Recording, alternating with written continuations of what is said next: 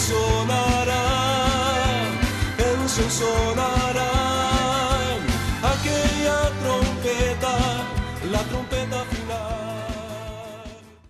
La Iglesia de Cristo de los Ministerios Llamada Final en Phoenix, Arizona, presenta su programa Llamada Final.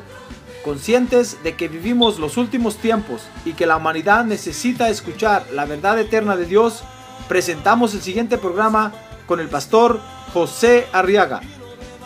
Con ustedes, el pastor José Arriaga con el mensaje de la palabra de Dios.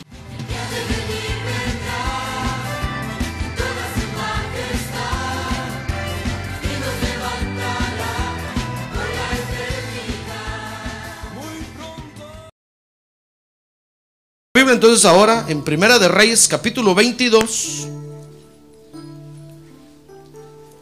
verso 42. Y vamos a preparar nuestro corazón para recibir el consejo de Dios. A ver, ¿quieres hablarle a su corazón? Dígale, corazoncito, prepárate para recibir el consejo de Dios. Amén. Sí, háblele a su cuerpo, hermano. Háblele a su cuerpo porque su cuerpo necesita que usted lo bendiga. Háblele, háblele. Cada día, cada mañana, háblele. Mire, si usted, si usted le habla a su cuerpo, va a ver cómo su cuerpo va a empezar a responder mejor, hermano. Yo se lo digo por experiencia. ¿Sabe por qué estamos haciendo esto? Porque el Señor me lo enseñó a mí. Y cuando yo lo descubrí, yo dije, Señor, si eso es lo que tenemos que hacer, hablarle a nuestro cuerpo. Desde que yo le estoy hablando a mi cuerpo, mi cuerpo está respondiendo mejor, hermano. Mejor. Yo no digo que no tengo problemas, yo no digo que no me canso. Si el pastor quiere decir que usted no se cansa, claro que me canso.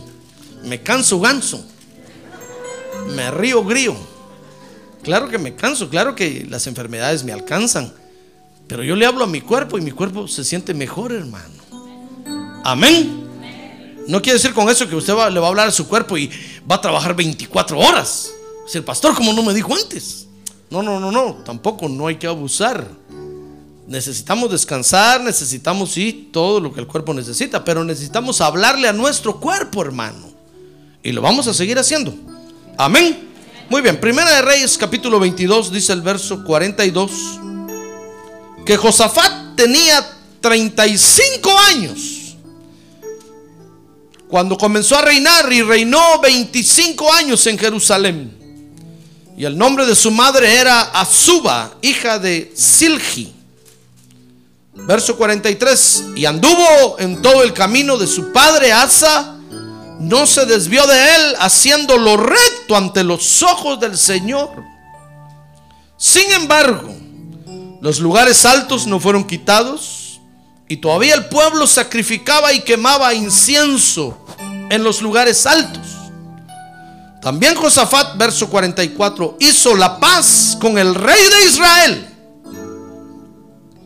Y los demás hechos de Josafat, el poderío que mostró y cómo guerreó, no están escritos en el libro de las crónicas de los reyes de Judá. Amén. Ahora oremos por esto. Fíjese que aquí encontramos otra de las formas típicas, formas típicas o formas clásicas de vivir de nosotros los creyentes, en la vida de este creyente. Y es el hecho de ministrar la paz de Dios. Por eso dice ahí en el verso 44, en el capítulo 22, primera de Reyes, que también Josafat hizo la paz con el rey de Israel. Porque es bueno vivir en paz, hermano. Ahora conmigo, es bueno vivir en paz. Ahora diga la que tiene a un lado, es bueno vivir en paz. A ver, mejor dígale paz. Shalom, dígale. Que en hebreo quiere decir paz. Es bueno vivir en paz, hermano. El problema que nosotros los creyentes tenemos, fíjese, es cuando por ministrar paz, entonces la gente quiere abusar de nosotros. Porque creen que porque somos agentes de Dios, agentes de paz, nos pueden tomar el pelo. Nos pueden confundir. pueden hacer con nosotros lo que quieren. No. Eso es un error. Una cosa es ser agente de paz y otra cosa es, hermano, que abusen de uno. Por eso los impíos, que son los creyentes que andan mal con Dios, o los pecadores, que son los que no conocen a Dios, cuando encuentran a un creyente, hermano, creen que, encontraron a uno buena gente. Y empiezan a ver cómo, cómo, cómo, cómo abusan de él o de ella, cómo se aprovechan. Porque así le sucedió a este creyente del que acabamos de leer. Por ministrar paz. Fíjese, dice ahí el verso 44 que hizo la paz con sus familiares, con su familia, con los de Israel, los del reino del norte. Acuérdense que Israel se dividió en dos partes y en la parte del norte estaban diez tribus de Israel. Y en la parte del sur habían dos tribus. Eran la misma familia. Tenían, tenían el, mismo, el mismo papá. Pues los del norte, las diez tribus, cuando vieron a este que empezó a ministrar paz, hermano, entonces su familia quiso abusar de él. O mejor dicho, abusaron de él. No quisieron, ahí va a ver más adelante conmigo. No se quedó en el intento el asunto. Abusaron de él. Y terminaron metiéndolo en un big problema. Que en inglés quiere decir un gran problema.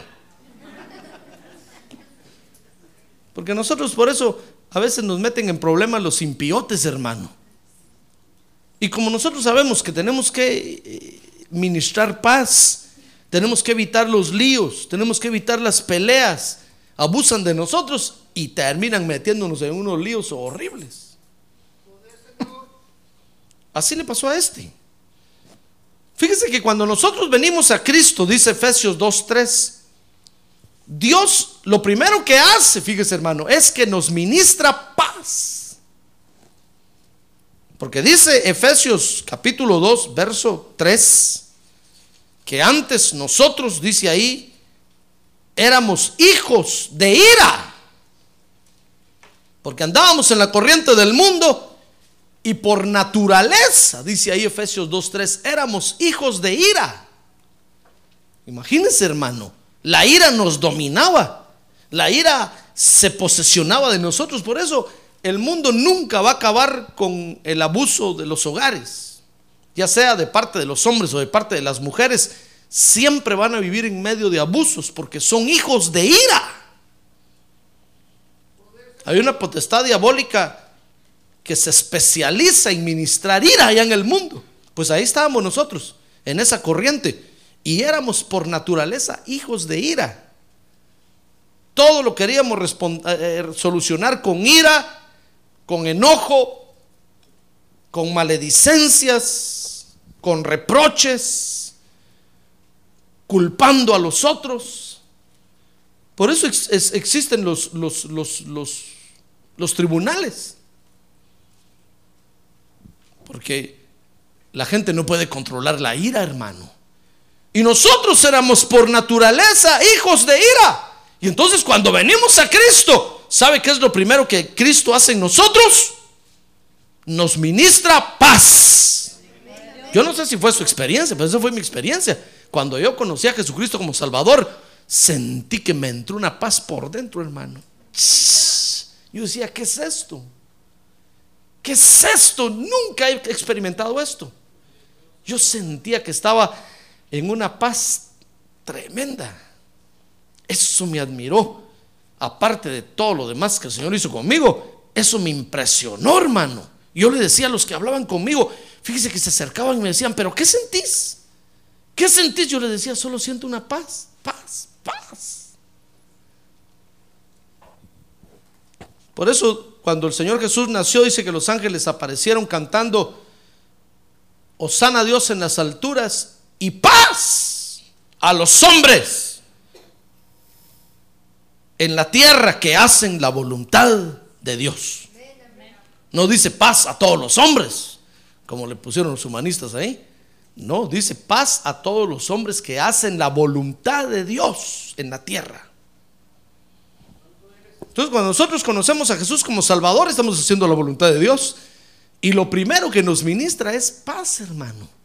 Porque veníamos cargados de ira. Y ahora en Cristo, fíjese entonces, debemos de vivir en paz. A ver, dígale que tiene a un lado, viva en paz, hermano. No pelee.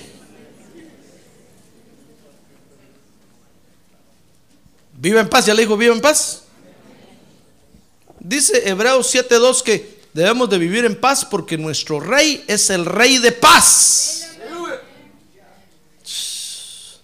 Es decir, ¿cómo hacer eso, pastor? ¿Acaso no? ¿Acaso no dice que es Jehová de los ejércitos? ¿Por qué tiene ejército? Porque le gusta pelear siempre contra los enemigos. Pero él es el rey de paz. ¿Cómo va a ser el rey de paz? ¿Acaso no echó al diablo y está peleando con él y lo está rinconando y hasta tirarlo? Sí, contra los enemigos. Pero dice Hebreos 7.2, vea conmigo Hebreos 7.2. Dice ahí, a quien Abraham le entregó el diezmo de todos los despojos, cuyo nombre significa primeramente rey de justicia. Está hablando del Señor Jesucristo. Y luego también rey de Salem. Esto es rey de paz. Entonces nosotros debemos de vivir en paz porque nuestro rey es el rey de paz. Dice Hebreos 12, 14 que debemos de buscar la paz con todos, hermano. Debemos de buscar la paz con todos. Dice el apóstol Pablo escribiendo a la iglesia en otra oportunidad, dice, en cuanto esté de ustedes, sigan la paz con todos.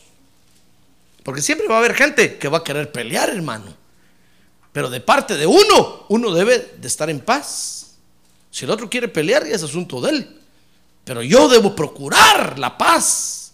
Debo de procurar vivir en paz. Dice 1 Corintios 7:15 que a paz nos llamó Dios. Oiga, leamos este verso, hermano, 1 Corintios 7:15. Y está hablando del matrimonio. Dice, sin embargo, si el que no es creyente, está hablando de matrimonios mixtos.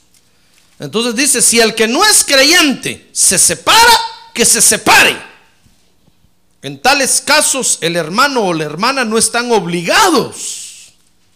Por ejemplo, si su cónyuge no es creyente y usted viene a la iglesia y empieza a pelear con usted porque usted viene a la iglesia y lo empieza a amenazar y le dice, te voy a dejar, me voy a divorciar y se divorcia, déjelo que se divorcie. Dice que usted no está obligado a vivir con alguien que no acepta que usted venga a la iglesia. ¿Comprende eso?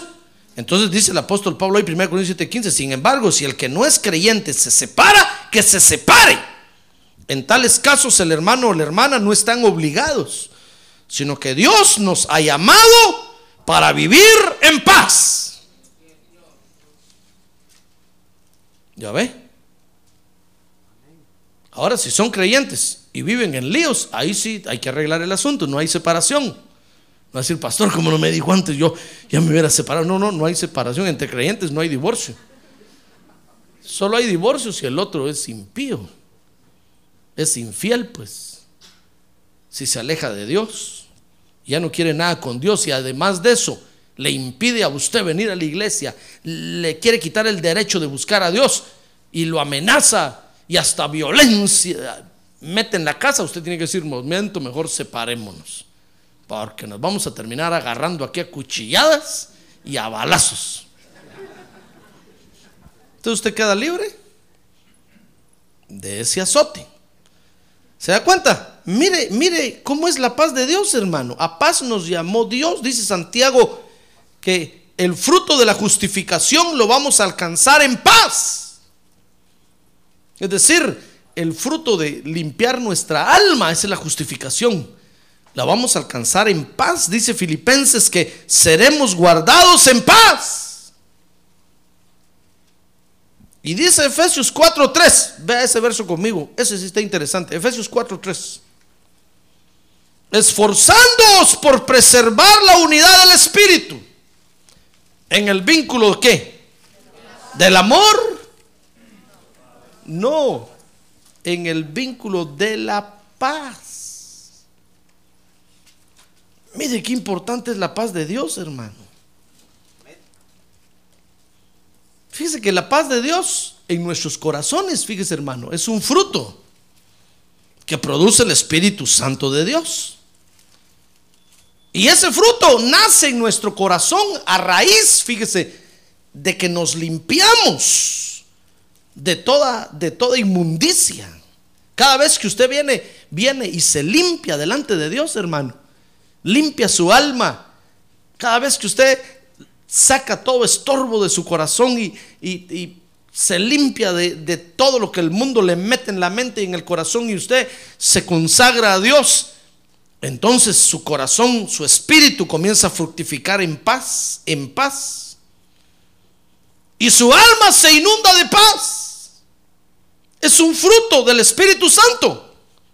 No es producto de, que no haya problemas. No es producto de que no haya, de que no haya necesidades. No depende de nosotros, sino del Espíritu Santo de Dios. Por eso dice la Biblia que es una paz que sobrepasa todo entendimiento. Porque en medio de un gran lío, usted puede estar en paz. En medio de una gran necesidad, usted puede estar en paz. Y en paz, entonces usted toma las decisiones para resolver los problemas y para suplir su necesidad. Esa es la paz de Dios. Fíjese que este creyente, ve- veamos el caso de este creyente, porque es, le decía yo, la forma clásica de nosotros de vivir, hermano. Este creyente dice Primera de Reyes 22, 43, que siguió los pasos de su padre. Su padre le había enseñado a ir a la iglesia. Su padre le había enseñado a adorar a Dios. Lo trajo a la iglesia desde Sala Cuna. Ahí nació. Y ahí, ahí hermano, su- sus papás, su papá y su mamá lo trajeron a la iglesia todos los días a los cultos. Y entonces siguió los pasos de su padre. Dice 1 de Reyes 22, 43, y anduvo en todo el camino de su padre Asa, no se desvió de él, haciendo lo recto ante los ojos del Señor. Mire, todo lo que hacía este creyente era ir a la iglesia con el objetivo de ser más limpio cada día, de escuchar la palabra de Dios para limpiar su corazón delante de Dios, para caminar recto delante de Dios. La tarea que tenía era la tarea de limpiar su vida. Por eso, es por eso que nosotros venimos ahora a la iglesia, hermano. Nosotros no venimos a la iglesia para pasar un rato nada más o, no, venimos con el objeto de recibir la palabra de Dios para limpiar nuestra vida. Amén. Por supuesto, dice ahí el verso 43 que tenía cosas que aún no había quitado. Dice ahí el verso 43, sin embargo los lugares altos no fueron quitados. Todavía el pueblo sacrificaba y quemaba incienso en los lugares altos, porque fíjese que al pueblo de Israel hubo un rey malo ahí que les enseñó que subieran a los montes y ahí fueran a sacrificar animales y que ahí buscaran a Dios. Y esa costumbre les quedó. Y entonces todos iban a los montes, hermano. Y tenían que quitar esa mala costumbre. Y este rey, limpiando su vida de la idolatría, del paganismo, todavía le faltaba quitar eso, porque es como nosotros, usted, usted viene a la iglesia, hermano, y, está limpiando su alma, está limpiando su corazón, está limpiando su vida y recibe la palabra de Dios, no se duerme, como algunos,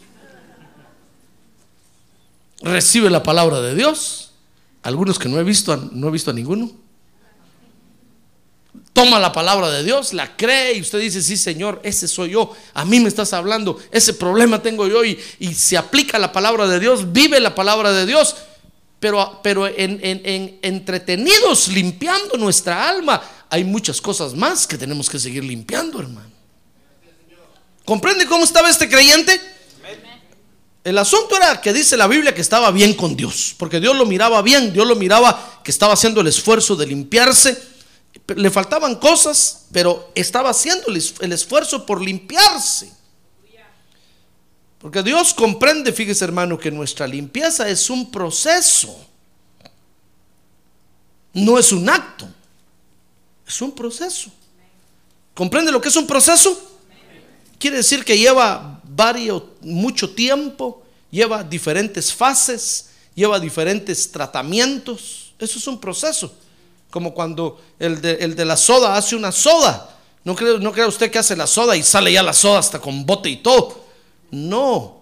Primero hacen, hacen la mezcolanza del agua con los menjurjes que le echan, a saber qué le echarán, hermano. Meten unas ratas así, las remojan un rato ahí. Después la revuelven. Después usted se toma la soda y dice, qué rica soda. Pues sí, porque tiene sabor de rata. ¿Verdad que no sabe usted qué se toma? Ni yo tampoco. Por eso hay que orar por los alimentos, hermano. ¿Ya ve cómo castigamos al cuerpo? ¿Se da cuenta? Y al cuerpo está diciendo ahí el estómago, no, ya no, ya no quiero. Y usted sí, otra más. Y al cuerpo, el estómago le dice, no es que soy ya de. No me importa, me tomo otra. Y usted,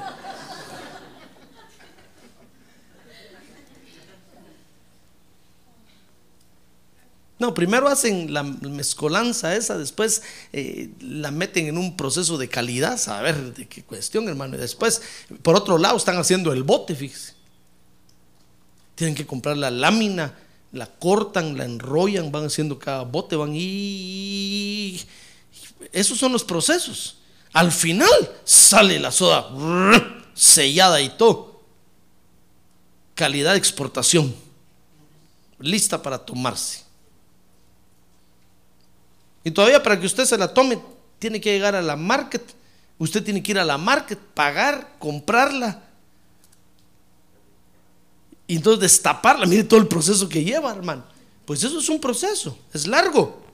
Nuestra limpieza es un proceso. ¿Comprende entonces lo que es un proceso?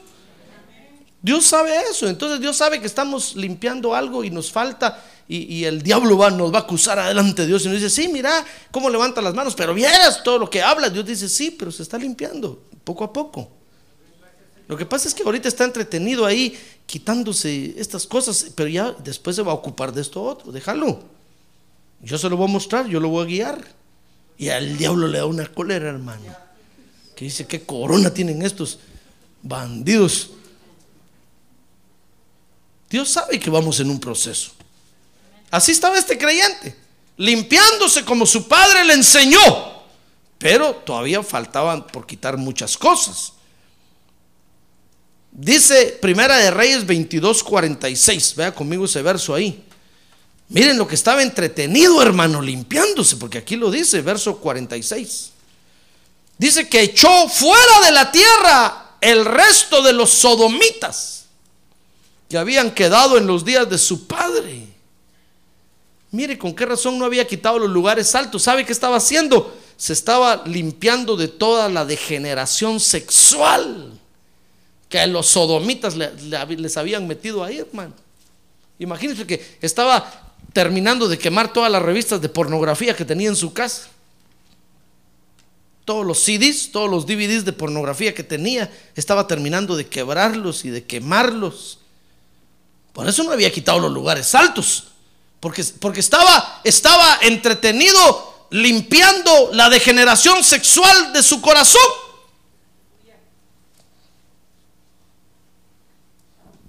¿Ya ve por qué Dios miró que era bueno lo que estaba haciendo?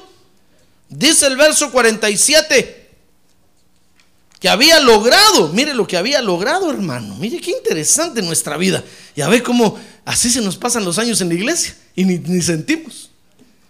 Porque de repente usted está peleando contra el odio y ahí está dominando al odio. Y, por ahí aparece la envidia diciendo, ah, pero a mí no me haces nada. Pero espérate, ya te va a tocar tu turno. Ahorita estoy con el odio. Ya lo, y ya venció otras áreas, y, pero faltan muchas todavía por vencer. Dice el verso, 40, el verso 47 que no había entonces ningún rey en Edom. Había gobernador en lugar de rey. Porque Edom estaba, estaba en, el territorio de Moab, que quiere decir maldición. Entonces, oiga, este creyente tenía a la maldición sojuzgada. Dice que no había rey en Edom, sino solo un gobernador. Porque este no había dejado que pusieran rey. Eso quiere decir que tenía la maldición sojuzgada, tenía el enemigo sojuzgado, se estaba limpiando de la degeneración sexual. Y habían otras cosas que había que quitar. Pero estaba en, estaba en ese trabajo, ¿comprende? ¿Comprende cómo nuestra vida es una vida de arduo trabajo, hermano? Y eso que usted viene a la iglesia. Imagínense los que no vienen. Pues aunque venga tarde, es otra cosa que se tiene que limpiar. Porque por eso lo corren de los trabajos, porque siempre llega tarde.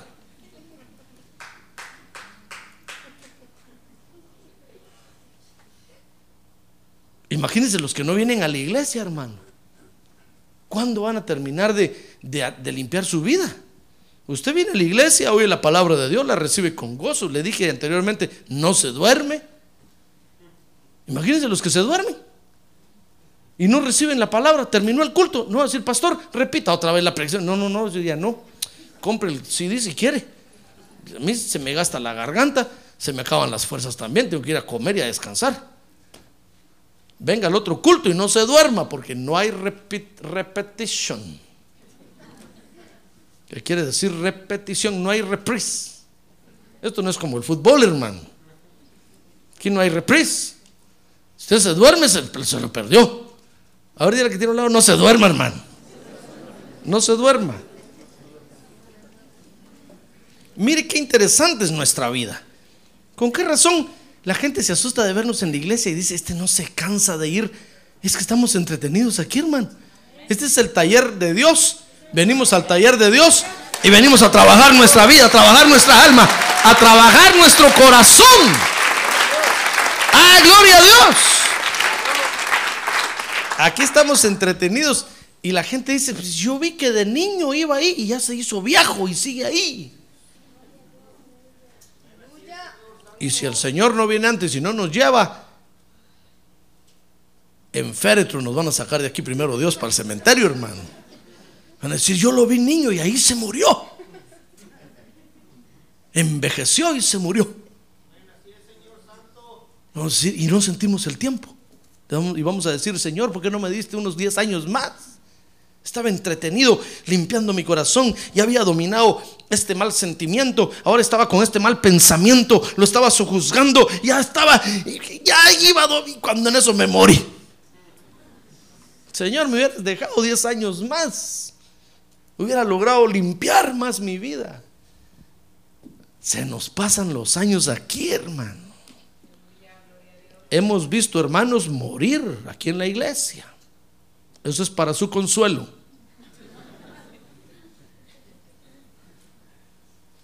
Porque se nos pasa el tiempo y no tenemos tiempo de dedicarnos a otra cosa, sino solamente limpiando nuestra vida. Así estaba este creyente. Tenía la maldición sojuzgada, se estaba limpiando de la degeneración sexual sacando a todos los sodomitas que tenía adentro, los estaba echando, hermano, sacando toda perversión sexual. Y tenía los lugares altos todavía que tenía que limpiar estaba súper entretenido. Y dice ahí el verso 48, Primera de Reyes 22, 48, que llegó a aceptar, fíjese, que Dios lo estaba limpiando de la ambición. Mire cuánta limpieza tiene que hacer con Dios con nosotros, hermano. A ver, diga cuánto. A ver, confiese, diga cuánto. Dios me tiene que limpiar aún. A ver, diga, gracias Dios, porque me has limpiado mucho. Pero mucho más me tienes que limpiar. Fíjese, el Espíritu Santo no solo tiene la tarea de limpiarlo a usted con lo que trae, traía del mundo, sino que tiene que limpiarlo de lo que se agarra otra vez en el mundo, hermano. Porque ahorita termina el culto, usted se va a su casa, mañana se va al trabajo y el martes regresa y yo lo miro jalando unas cadenas ahí. Digo, ¿qué te viene arrastrando ese hermano? Digo, hermano, mire lo que viene arrastrando. El encadenado le dicen de apodo. Y allá hace ruidos, rich, rich. dice, ay, pastor, es que no me di cuenta que ahora se me prendió esta cadena. En el trabajo vi esa cadena y ahí se me prendió. Imagínense, el Espíritu Santo nos tiene que, no solo nos tiene que limpiar de todo lo que traíamos, sino que de lo que a veces andamos jalando de grolis free del mundo, hermano. ¿Ya ve cómo es Dios de bueno? Pues dice ahí entonces, eh, Primera de Reyes 22, 48, que Josafat se llamaba este creyente, Josafat, algo como José Arriaga, algo así. Si usted se llama Juan o Luis, no era así. Cuánto lo siento. Era Josafat. Dice que se construyó naves, naves de Tarsis para ir a Ofir por oro. Ah, es que era ambicioso, hermano. Y cuando Dios lo vio construyendo las naves, no le dijo nada, fíjese. Lo dejó. Pero entonces dice, pero no fueron. Porque las naves se rompieron en Esión Geber.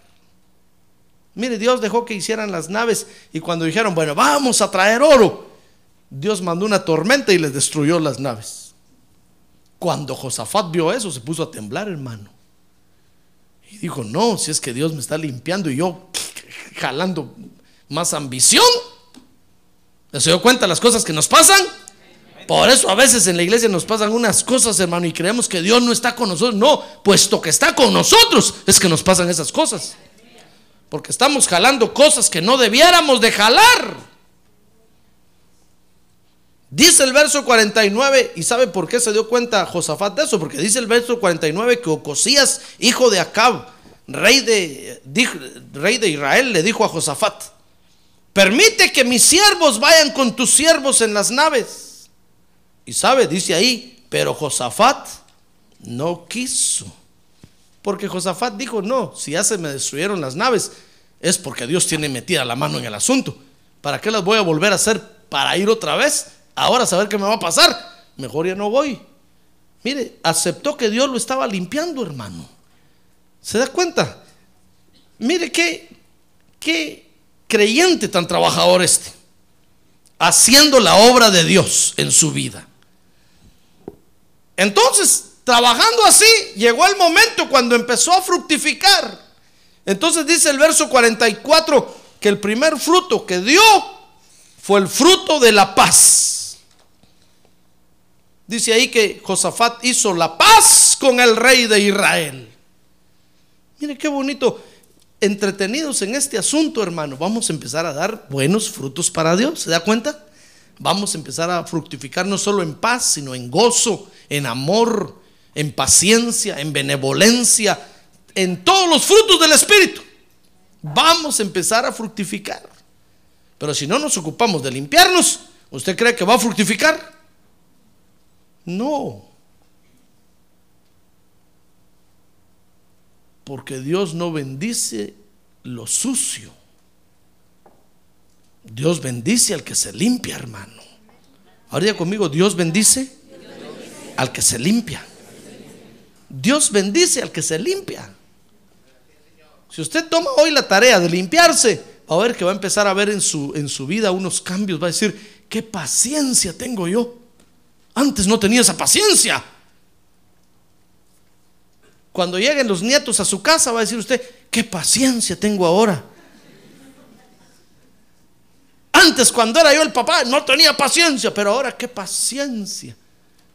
¿No será que se está limpiando y por eso es que está fructificando? Estoy hablando a los creyentes, no los del mundo.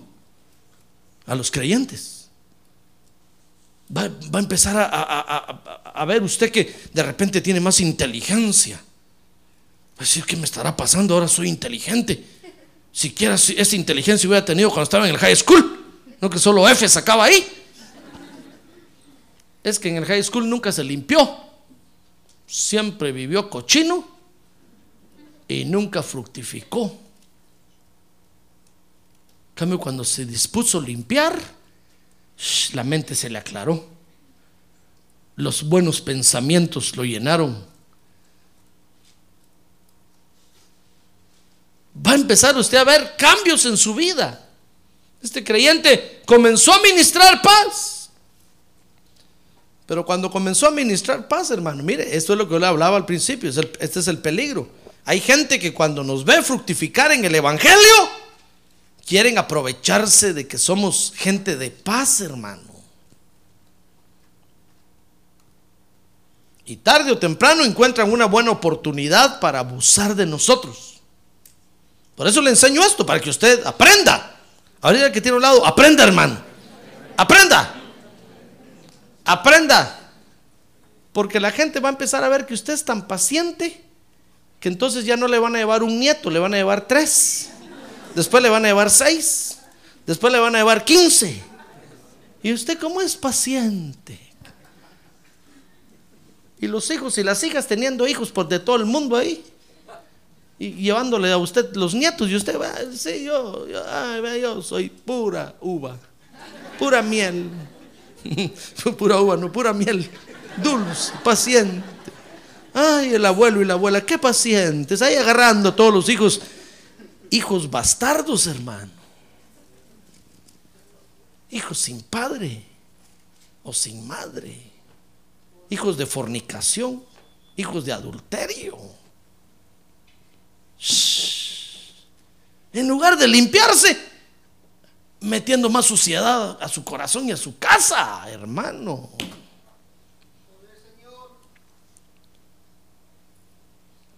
Por eso le enseño esto. Para que no abusen de usted, hermano. Mira, otra vez vino una, vino una gente aquí. Bueno, desde hace rato viene la gente aquí a pedir dinero, hermano. Pero este vino y abrió una vez que estábamos, me parece, no sé, tantos templos que hemos recorrido, hermano, que no me acuerdo en cuál estábamos. Y abrió el capó del carro. ¿Sabe usted lo que es el capó? Pues el cofre, la parte de enfrente del carro. Y metió la cabeza como que estaba haciendo algo. Y llegaron los hermanos a preguntarle, le dije, ¿qué le pasó, señor? Es que se me arruinó la batería. Ah, ¿Está su pastor por ahí? Le digo, sí, allá está, mire, el que, el que va saliendo allá. Digo, los hermanos, ¿por qué? Para eso son buenos, ¿verdad? ¿Por qué no dijeron, yo soy el pastor, a ver qué, cuánto dinero quiere? Cuando se trata de dinero, allá está el pastor, allá va, allá va.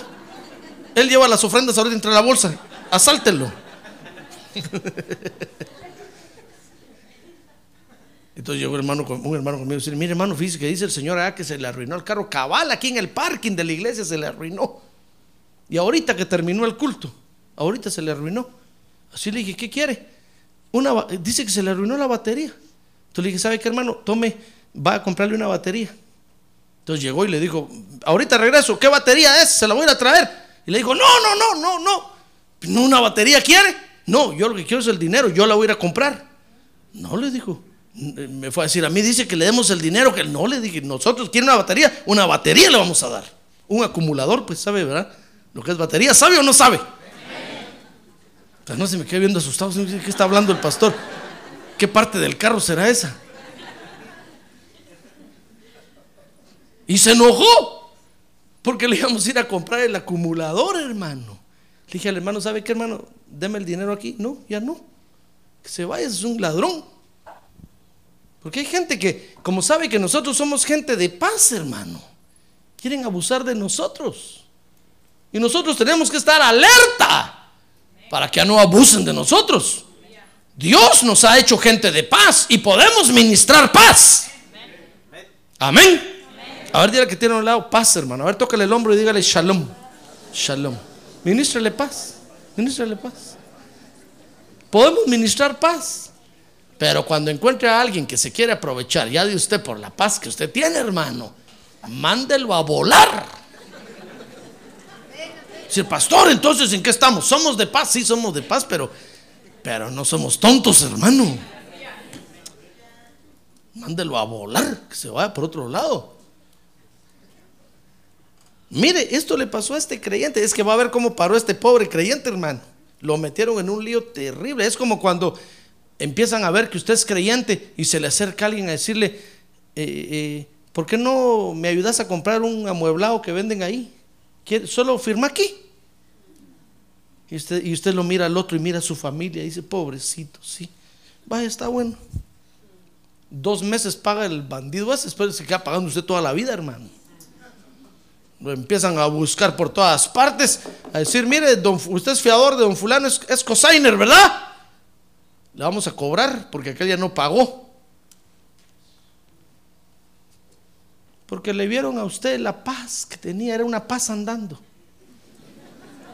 Hasta con los ojos cerrados firmó. Mire, dice el proverbio que no se meta a ser fiador de nadie, hermano. Eso lo dice la Biblia. O dice, o si se mete a ser fiador, aguante después. Porque a usted le van a ir a cobrar. De seguro.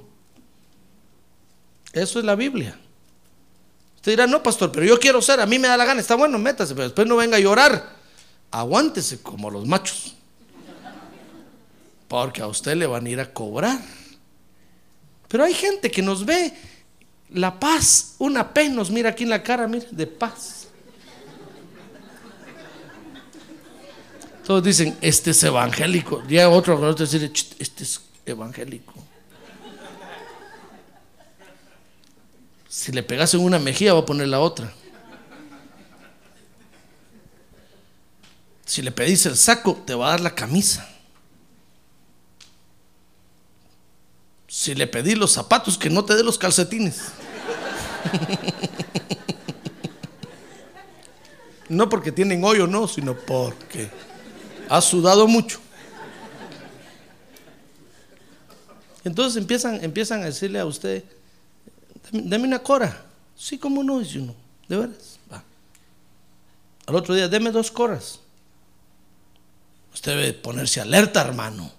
Si no, este ya quiere que yo lo mantenga. Usted sabe que ya me lo diga, le vení para acá.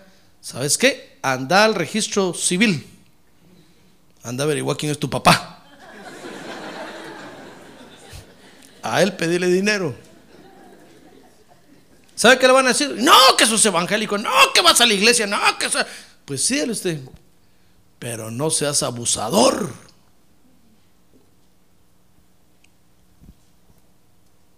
¿Qué le parece? Primera de Reyes 22.1. Veamos mejor a este creyente. Un día su familia tuvo una necesidad, fíjese. Es que por eso le hablo de esto, hermano, porque mire, esto le pasó a este creyente. Es real que nos pasa. Dice que pasaron tres años sin que hubiera guerra entre Aram e Israel. Y sucedió que al tercer año, verso 2, primera de Reyes 22.2.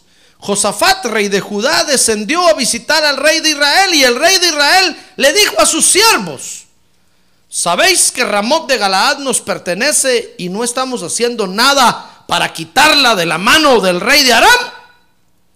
Mire, un día tuvieron una necesidad, la necesidad de recuperar una ciudad que era de ellos. La necesidad se les presentó. Y entonces dice el verso 4 que le pidieron ayuda al creyente, hermano, porque casualmente, mire, es que, es que esto no es casualidad, este, este impiote lo tenía todo ya calculado. Dijo, hoy va a venir Josa a visitarme. Y cuando yo les diga aquí, ¿verdad, familia? Que no comimos nada la semana pasada, todos ustedes dicen, sí, es cierto, amén, no hay comida aquí. Este le vamos a sacar a este. Porque este va a la iglesia y dice que ahí Dios le da. Y entonces llega, y, cabal, cuando llegó Josafat le dijo, miren, ¿verdad familia que aquella ciudad es nuestra y no estamos haciendo nada? Y entonces le, dijeron, le dijo a Josafat, mira Josafat, verso 4, ¿por qué no me ayudas a recuperar lo que es nuestro? Y le dijo a Josafat, ¿quieres venir conmigo a pelear contra Ramot de Galaad? Y, y el otro hermano se miró comprometido. Dice que le respondió Josafat al rey de Israel, yo soy como tú mi pueblo como tu pueblo, mis caballos como tus caballos. Sin duda estaban alegres, porque sabe hermano, a veces con la familia tenemos momentos alegres. Estoy hablando con familia que no es creyente.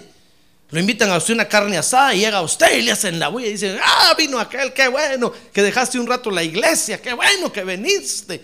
Y llega usted, sí, vino un rato, es como es tu cumpleaños, y ellos lo ponen alegre a usted ahí, hermano le ponen sus himnos preferidos. Oye lo que compré, le dicen. Y empieza a oír usted, Él es el poderoso de Israel. Oh, dice, qué bueno que están comprando esa música. Eso, eso los va a ayudar. Sí, es que estamos alegres. Y, y cuando está en lo mero alegre el asunto, plum, le dicen, ¿sabes qué? Queremos comprar una casa nueva. ¿Por qué no sos cosigner? Y le sacan ahí el asunto. Y usted se ve comprometido, dice, es que si le digo que no, estos van a quebrar los CDs. No me van a dar carne asada. Me van a echar de la casa. Es que hay gente abusadora, hermano. Pero hoy los vamos a descubrir aquí con la palabra de Dios. Para que usted salga bien armado hoy de aquí, hermano. Y no abusen de usted. Entonces le, dije, le dijeron a Josafat, verso 4, ¿quieres venir conmigo? Y sabe, Josafat, fíjese que Josafat todavía ofreció la ayuda y dijo, está bueno. Pero tengo una sugerencia, dice el verso 5, tengo una sugerencia que hacer. Dice que les dijo, ¿saben qué? Pidámosle consejo al pastor. Josafat dijo, va, está bueno, antes de firmar ahí, e- esto es pura casualidad que estoy hablando esto, hermano. No sé nada de nadie. Al fin y al cabo, si usted quiere firmar, firme, es asunto suyo. Pero no lo estoy diciendo por usted. No sé nada de nadie. Fíjese que Josafat dijo, está bueno, ¿cómo no? Pues está bueno, los voy a acompañar, pero ¿saben qué? Le voy a preguntar primero a mi pastor. Mire, mire, es que ya ven, nosotros los creyentes, Dios nos, nos guarda, hermano. Amén. Dice el verso 5 que Josafat le dijo al rey de Israel, te ruego que consultes primero la palabra del Señor. Le dijo, ¿sabes qué? Hablemosle por teléfono, aunque sea por teléfono, hablemosle al pastor. Yo sé que hoy es domingo, son las 5 de la tarde, está viendo su partido de fútbol ahorita, pero llamémoslo. Digámosle que lo vamos a molestar y que lo invitamos a comer una carne asada ahorita ahí. Tal vez sale de su casa y consultémosle a ver si, qué dice él, cómo ve él este asunto, si es bueno que firme o no. ¿Comprende cómo vivía este creyente? Entonces dice el verso 6 que su familia, hermano, mire, su familia le dijo, no hombre, si ya le preguntamos a todos los pastores que hay en la ciudad. Mire, dice el verso 6, entonces el rey de Israel reunió a los profetas, unos 400 hombres. ¿Sabe qué le dijo su familia? Le dijo, no, si ya le preguntamos a 400 pastores aquí en la ciudad y todos dicen que es esto lo que hay que hacer.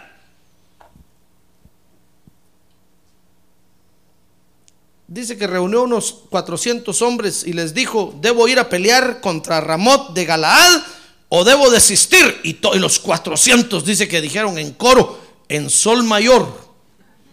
Dijeron, sube porque el Señor la entregará en manos del rey. Y sabe, y entonces Josafat, Josafat les dijo, sí, no, está bueno, yo respeto que tú hayas pedido consejo a 400 pastores ahí, respetables, está bueno. Aunque se oyen meros raros, dijo, porque todos dicen lo mismo. Pero sabe, Josafat le dijo, yo tengo mi pastor. Y yo le quiero consultar a mi pastor. Mire, dice, ahí el verso, el verso, el verso 7. Ya ve que se parece a nuestra forma de vivir, hermano. Dice que Josafat dijo, ¿no queda aún aquí algún José Arriaga a quien preguntarle? Y entonces la familia le, dijo, José Arriaga, José, a ver la listado, José Arriaga, José Arriaga, páginas amarillas. No aparecen, no pagan anuncio en páginas amarillas. Vamos a ver las páginas blancas del directorio, José, ah, José Arriaga, sí, 6023 Norte 71 Drive. Ah, Oh, sí, dijeron, sí, sí. A él no le preguntamos. Pero es que ese, ese es un loco. Ese, ese predica duro, ese es horrible. ¿Cómo le íbamos a preguntar a ese? Y Josafat dijo, sí, pero es mi pastor. Y yo le quiero preguntar a él. ¡Ah, gloria a Dios! ¡Gloria a Dios! Mire, dice el verso 8, 1 Reyes 22, 8, que Israel, el, el rey de Israel le dijo a Josafat, la familia le dijo a Josafat, todavía queda un hombre por medio de quien podemos consultar al Señor, pero le aborrezco, porque no profetiza lo bueno en cuanto a mí, sino lo malo. Es Micaías, hijo de Imla, pero Josafat dijo, Rey, no hable así de mi pastor, es mi pastor, respételo por favor. Mire, ¿sabe? Dice la Biblia que le consultaron, le consultaron al, al- pastor de, de- de Josafat. Llamaron a ese profeta, dijeron, a ver, profeta, ven para acá. Y cuando llegó, dice que entonces le dijeron, mira, mira, profeta, ¿irá el rey a pelear y Josafat con él o no? ¿Y sabe qué contestó ahí este profeta? Dice que dijo, sí, que vaya. Y entonces la familia lo miró raro, hermano. Dijeron, qué raro que esté de acuerdo. Si siempre está en contra de mis 400 que tengo aquí. Y entonces, entonces este pastor le dijo, sí, es que, es que Dios me dio una visión antes de venir aquí. Y miré que tú estabas, le dijo a la familia de Josafat, del creyente, miré que ustedes estaban necios con querer hacer eso, tercos. Entonces miré que salió un espíritu de mentira del trono de Dios y que Dios lo envió para que todos les digan que es eso lo que deben de hacer. Mire hermano, porque cuando nosotros somos necios en querer hacer algo, ¿sabe? Dios nos dice que lo hagamos, hermano, pero no porque sea la voluntad de Dios, sino que para nuestra propia perdición, porque somos tercos. Mire, si usted le dice a Dios, Dios, no, yo no quiero ir a la iglesia, Dios, yo no quiero ir, no quiero ir, ¿sabe? Dios le va a mandar una persona que le va a decir, sí, no vayas, ni falta hace, eh, así estás bien. Y te va a decir, qué raro, lo que le estaba pidiendo a Dios me lo dijeron. Entonces de Dios que no vaya, ya está que era de Dios que no fuera. Pero es que usted eso es lo que quiere hacer, hermano. La Biblia dice que no dejemos de congregarnos, como muchos tienen por costumbre. Si usted ya sabe eso, ¿por qué está pidiendo lo contrario? ¿Por qué está pidiendo no venir, no venir? Si ya sabe usted que la Biblia dice que tenemos que venir, hermano. Es un ejemplo. Mire, para no hacerle largo el asunto, convencieron al creyente. A pesar de que oyó a su pastor ahí que decía, sí, es que Dios me dijo que le dijera que vayan, pero no es esa la voluntad de Dios. Va a ser para la propia perdición de esta tu familia que lo van a hacer. Convencieron, convencieron a Josafat, hermano. Le dijeron, sí, a ver si tu pastor está de acuerdo. Es indefinido. Dice que sí, pero que Dios dice que no. Nadie lo entiende. Y Josafat dijo, bueno, está bueno, me voy con ustedes. Y se fueron, hermano se fueron a pelear. Ese día, por poco y matan a Josafat, hermano. Dice que cuando iban a, subir a pelear, su familia le dijo, ¿sabes qué, Josafat? Vas a ir a la guerra, vístete de tu vestidura real, ponte la corona y vete en el carruaje del rey. Y se subió Josafat y dijeron, ¿cuánto me quiere mi familia? No sabía que lo estaban mandando al matadero, hermano. Y todavía Cab le dijo, pero ¿sabes, ¿sabes qué, Josafat? Yo me voy a ir disfrazado de soldado así con pasamontañas y con lentes oscuros.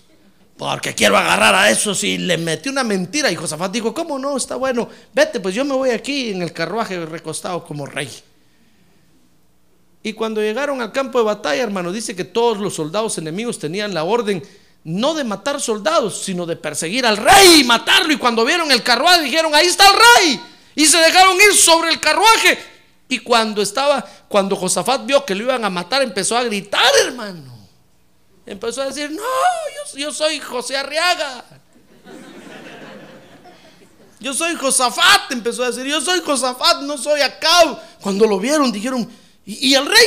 Digo, pues por ahí anda entre los soldados. Bueno, dijeron todos, se nos escapó, lástima.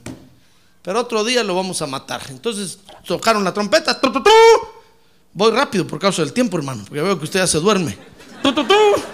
Tocaron la trompeta, juntaron a todos los soldados enemigos, dijeron, vamos a nuestra casa. El rey se nos escapó y contra los soldaditos, contra eso no tenemos nada. Váyanse, le dijeron a ustedes, no nos queremos matar, queremos matar al rey de ustedes porque ese es el maloso, el tramposo. Y se fueron, pero cuando iban ya, hermano, de regreso, un soldado dijo, qué lástima, no tiré ni una flecha. Y yo vine aquí a tirar flecha. ¿Sabe? El que se mete a eso es porque le gustan las balas, hermano. Y va ahí a tirar bala.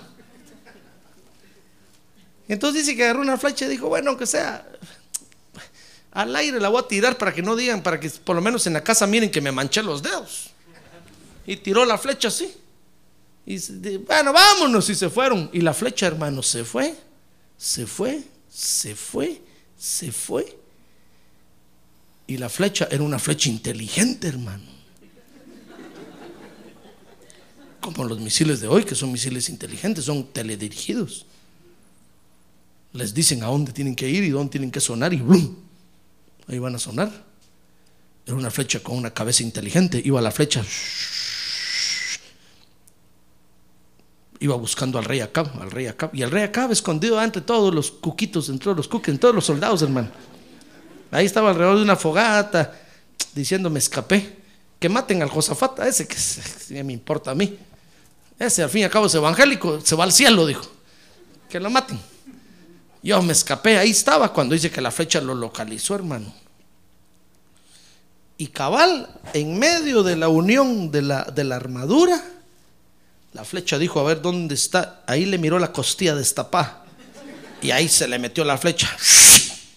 Y lo atravesó. Inmediatamente cayó herido el rey, hermano. Una bala perdida lo mató. Dijeron, a ver, traigan el carruaje, el rey está grave. Llevémoslo al hospital. Y cuando lo llevaban en el camino murió. En la guerra, el rey murió. Todos los demás se salvaron. Y Josafat, hermano, se limpió el sudor de la frente. Se escapó de morir por culpa de un impío abusador. Mire, el final que tuvo Josafat ahí fue lamentable. Se escapó de morir. Terminó muriendo la familia del creyente. Por eso, mi estimado hermano, Dios nos ha llamado a ministrar paz. Amén. Ahora dígale al que tiene otro lado, al que tiene a un lado, dígale otra vez paz. Paz. Cuando usted vea un lío por ahí, levante las manos y diga paz, paz, paz, paz. Shalom. Porque Dios nos ha llamado a ministrar paz, hermano. Porque somos nosotros los que estamos limpiando nuestra vida, los que fructificamos en paz. Paz, paz. Pero tenga cuidado, porque van a haber impíos pecadores que van a querer abusar de usted. Entonces no se deje abusar, hermano. Es cierto que usted, puede ministrar paz, pero no es para que se aprovechen de usted. Porque si usted tolera eso, óigame bien, y con esto termino. Porque si usted tolera el abuso, eso ya es su responsabilidad. Si usted tolera el abuso, usted va a parar como paró Josafat ahí, hermano. Si no es que termina muerto por ahí con toda la familia. El Señor Jesús dijo que seamos mansos como palomas, pero astutos como serpientes. Si alguien está abusando de, porque, de porque usted es creyente, no tolere eso, hermano. Denúncielo. Si no, pastor, ¿cómo va a hacer eso? Si, ¿Cómo voy a denunciar yo? Si, si es mi papá, si es mi hermano, si denúncielo. Porque si no a usted le va a caer. Y no yo, sino Dios mismo. Así como lo hizo con Josafat. Después lo vamos a oír a usted pegar gritos. Desde aquí lo vamos a oír. Help, help. Help me, brother. Help me, sister. Es decir, que esa voz nos parece conocida. Tiene voz así como de cantor. Está bien afinado. Va a estar gritando por allá diciendo, ayúdenme, no soy yo el culpable, yo solo firmé, no me di cuenta lo que firmé, esos me hicieron firmar. Va a perder la casa del carro porque se dejó abusar. Amén. Cierre sus ojos. Cierre sus ojos, hermano.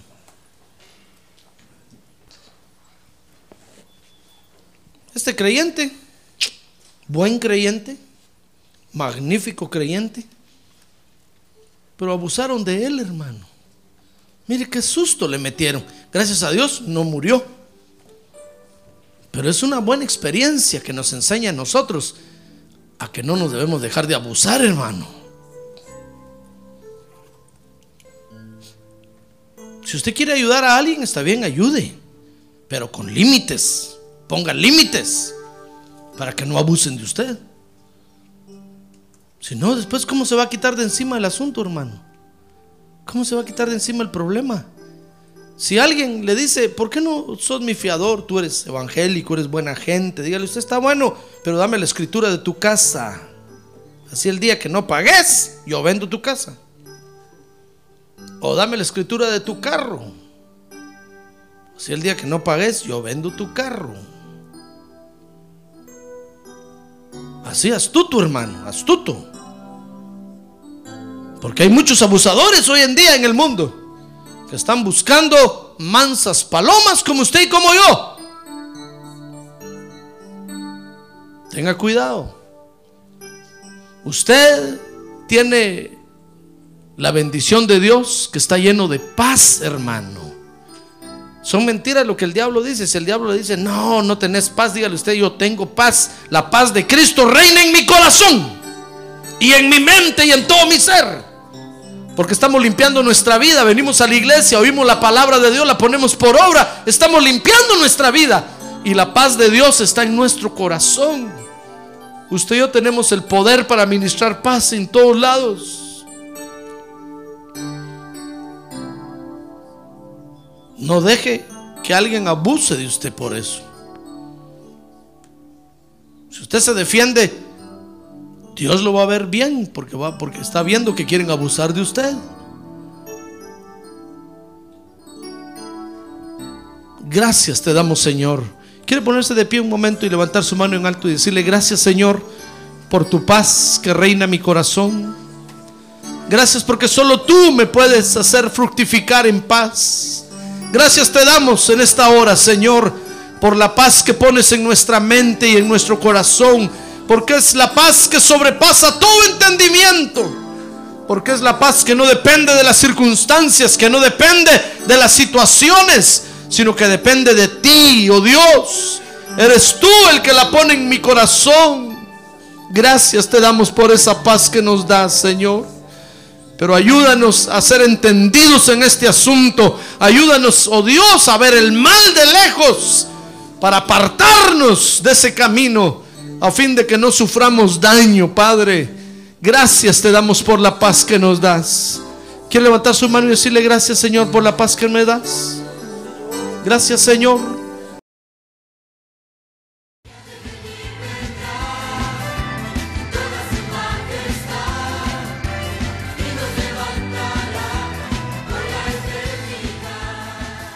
La Iglesia de Cristo de los Ministerios, llamada final en Phoenix, Arizona, cumpliendo con la comisión de Joel 2.1, presentó su programa, Llamada Final. Esperamos que nos vuelva a sintonizar la próxima semana a la misma hora por esta emisora. Los invitamos a nuestras reuniones en el 6023 Norte 71 Drive, esquina con Bethany Home Road. Para mayor información puede llamarnos al 623-934-1259 o visitarnos en la internet al www.llamadafinalphoenix.com.